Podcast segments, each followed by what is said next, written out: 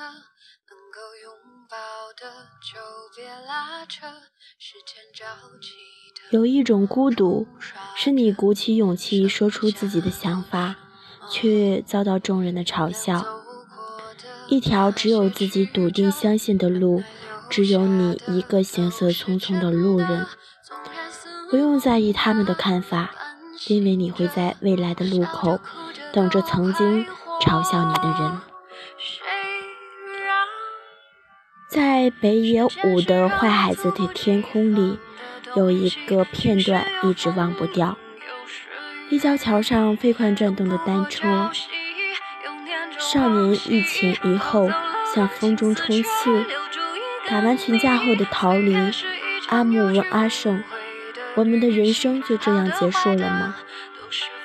阿胜盯着远方，花了几秒看了到了尽头，回答：我们的人生才刚刚开始。纵使生命很长，只有一头一尾，但一个人真正的人生却是从你想使劲的那一天开始的。不必担心错过了就没有机会，我们会有很多开始人生的机会的，因为我们必然会一次比一次更清醒的顿悟。从来没有人打理的高中时光，到无人熟知的大学校园，每一个人都在生命的长河里畅游，各有各的姿势，各有各的道具。你看看自己倒霉蛋的长相。一副皮囊站在岸边显得寒碜，于是决定憋长的一口气扎到水底，一路向前。不想被人看到你仰头呼吸的狼狈模样，只想别人看到你从终点钻出来。想到他们流露出震惊的感，这样的潜水没有教程，没有方向。内心一次又一次喊着：“快不行了，要死了，要死了，要死了！”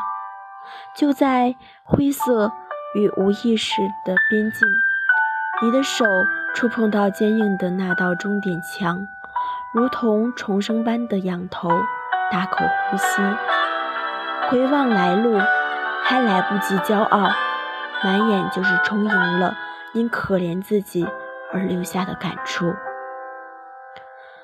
二十岁出头的时候，我做梦都希望被人肯定，于是小说一本又一本的写，文章一篇又一篇的投。那些带着希望之光的努力，在宇宙的长河里，似乎连漂泊的痕迹都没有，便被黑洞吞噬，从外界得不到肯定，于是把所有的心情一字一字写在日记里。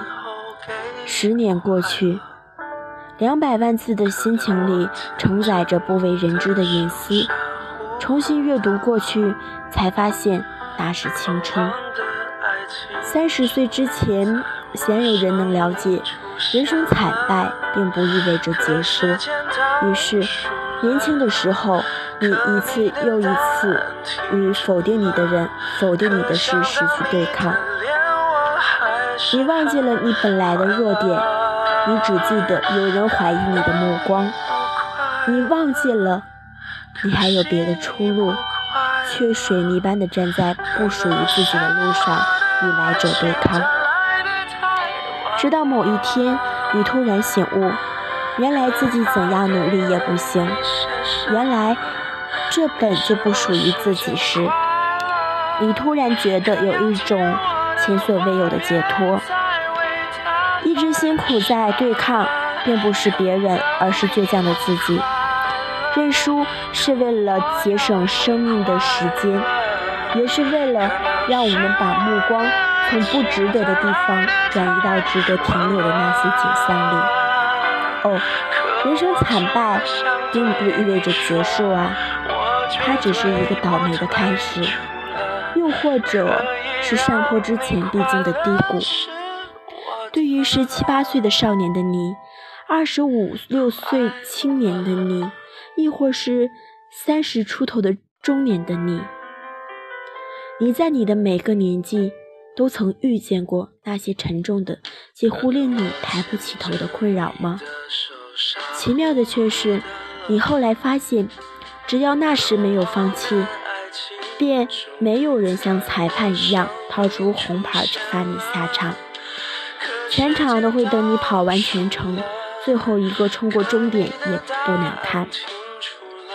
观众反而会因为这种不要脸的坚韧而起立鼓掌。只要不中途放弃，就值得获得掌声。二十来岁的我们看不清未来的时候，常会觉得自己在稀薄寒冷的空气中难以呼吸，找不到新鲜的氧气，又没有可以取暖的伴侣，一片混沌，不知道该往哪里去。有人停步不前，懒得前行；还有人唯一能选择的。就是告诉自己再忍一时，再进一尺，把眼前的空气吸得一干二净，憋成猪肝脸，死了也值。二十一岁大学毕业，你进入了电视台工作。那时，同期应聘进栏目组的大学生有近十位，工作类似，但工作了一段时间之后，你发现。只有你和另一位男同事每天工作的时间近十五个小时，而其他六个小时都不到。你当时第一反应就是不公平，觉得自己是个傻缺。你以为自己的雅典娜女神时时刻刻都需要帮助别人和自己去维护和平与正义，可看清现实之后，你才发现。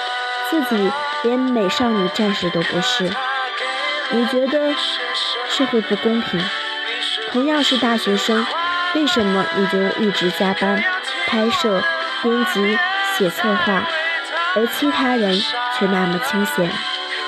后来，你对和你一样辛苦的男同事抱怨，企图在寒冷之中获得一丝温暖的共鸣。他们把我们俩当猪吗？为什么吃苦的时候都是我们，大家拿的工资还一样多？男同事看了你一眼，说：“他们才是猪。你想想，工作就只有那么多，拿一天五十个小时的工作量来算，咱俩就做了三十个小时，剩下那么多人只做二十个小时的工作，每个人才三四个小时。假使工作是升级打怪积累经验的话。”我们俩比他们先获得更多的经验，不止不说。当我们犯了一百个行业错误的时候，他们或许才犯了不到十个。年纪越大，犯错误被原谅的可能性就越低。我们抢了人家的机会，我们怎么可能会是二百五呢？从那一刻起，你就像被打通了任督二脉一样。你告诉自己，大多数的人不会在同一个工作地方工作一辈子，大多数的人也不会在同一个岗位做一辈子。我们所有的积累，都是为了给人生最后的那个位置打一个稳定的积累。所以，每个获取经验的机会都显得尤为重要。如果所有的工作时间都一样，工作质量拼的就是纯粹的智商和情商。你看了看自己在镇子中的样子，完全没有任何一点男一号的气质。不再后天努力，就只能成为这出人生剧中的路人甲乙丙丁了。一个人未来能去哪，不是靠想象，而是靠今天你都干了什么，干得怎样。大学里你就读中文系，正因为不知道未来能去哪里，所以。只能强迫自己每天埋头写一些东西，写的不好就当练字，写的不错就当写给同学看的消遣读物。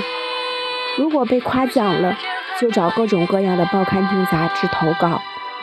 一开始投稿次数落空，心里几乎快要放弃。宿舍的同时每每看见你寄信，却从未见到过你发表。付出没有得到回报，你能接受？但你不能接受的是，付出没有得到回报，然后被同学嘲笑。就像小学的时候，你想学普通话，刚跟同学说一两句，就会被同学用方言嘲笑回来。初中也是，高中也是，导致你的普通话至今蹩脚，学习普通话的愿望一直落空。落空不是你当时没有能力，而是你当时怕被同学嘲笑。人就是很贱的一种生物。当你能承认自己不好、自己失败的时候，你就不再害怕外界的评价了。于是，失败这样事自然而然就成为了你生命中的一种常态，不再满怀希望，失望也随之越来越少。这样的好处在于，一旦发表了一文一篇文章，就有了一种撞大运的心情。这种心情终于得到了一些回报，更有幸福感。就像你习惯了投稿失败一样，你后来也对发文章麻木了。直到大四毕业的时候，大家都要求写求职简历了，你把所有发表过的文章找出来。大大小小居然有一百多篇，而很多同学大学四年一篇文章都没有发表过。不能说你后来的面试成功与这有关，都从现在的角度来看，起码那些文章代表了你曾经为此付出了很多时间、很多努力，也得到了一些结果。这多多少少证明你是一个能吃苦。却脚踏实地熬上几年的人。高木直子说：“我无法预见自己生活将会发生怎样的变化，但我会继续珍惜每一份小小的惊喜与感动，努力活出一个真实的我。”是啊，如果你为了一个未知的明天而放弃一直的今天，丢失的不仅是当下的快乐，还有一个真实的自我。后来你进入了传媒行业，一晃过了十年，传媒行业每天飞速的发展。你负责光线传媒的电视业务，当时各种媒体鼓吹电视已死，作为电视人，你焦虑得很。你不知道自己未来在何方，是转行做电影，还是自己创业？外人看你胸有成竹的样子，只有你自己心里清楚。那是乱得一塌糊涂。后来，电视行业中出现了《中国好声音》《爸爸去哪儿》《最强大脑》等一系列引发数亿人热议的节目。电视为此扬眉吐气的同时，你作为电视人不得不更加焦虑。你不知道自己的杀手锏在哪里，每天预测行业发展，寻找模式节目。你在日新月异的日子里忙得鸡飞狗跳。忙了一大圈，各种新的合作方式也不见得可行，几十个模式的节目也在自我的推断中光荣牺牲，然后你才回过神来，如果做节目的基本手工活消失，再高级的项目也拯救不了你。至今，你心里仍不明白自己应该走向哪里，但你早已清楚。只要走好当下的每一步，就一定能到达未来你想要到达的那个地方。这些年，你用文字将过往一一细数，如切如切如磋，如琢如磨，用针脚做备注，拿心事一起成，发现曾经不确定的事情，如今终于有了好的结果。曾经一直回避的事情，如今也能直面接纳了。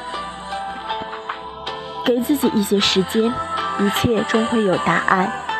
既然看不清未来，何不把握好现在？拽在手中的，始终会跟着你跑不掉；放飞于空中的，一不留神便不知飘向何方。曾经迷茫。如今释怀开阔，当下迷茫，却对未来笃定希望。这其中便是时间和物是人非的成长。以这十年的心情做分享，你我共勉。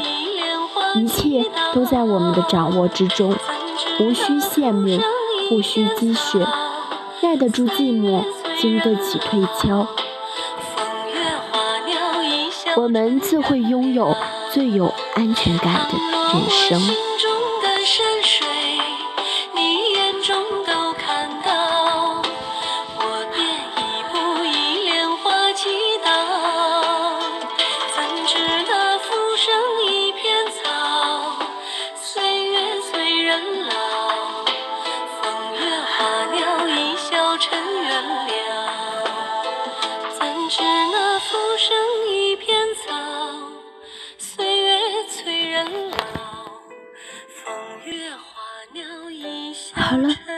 本期的节目就是这样了，感谢您的收听，我们下一期不见不散，拜拜。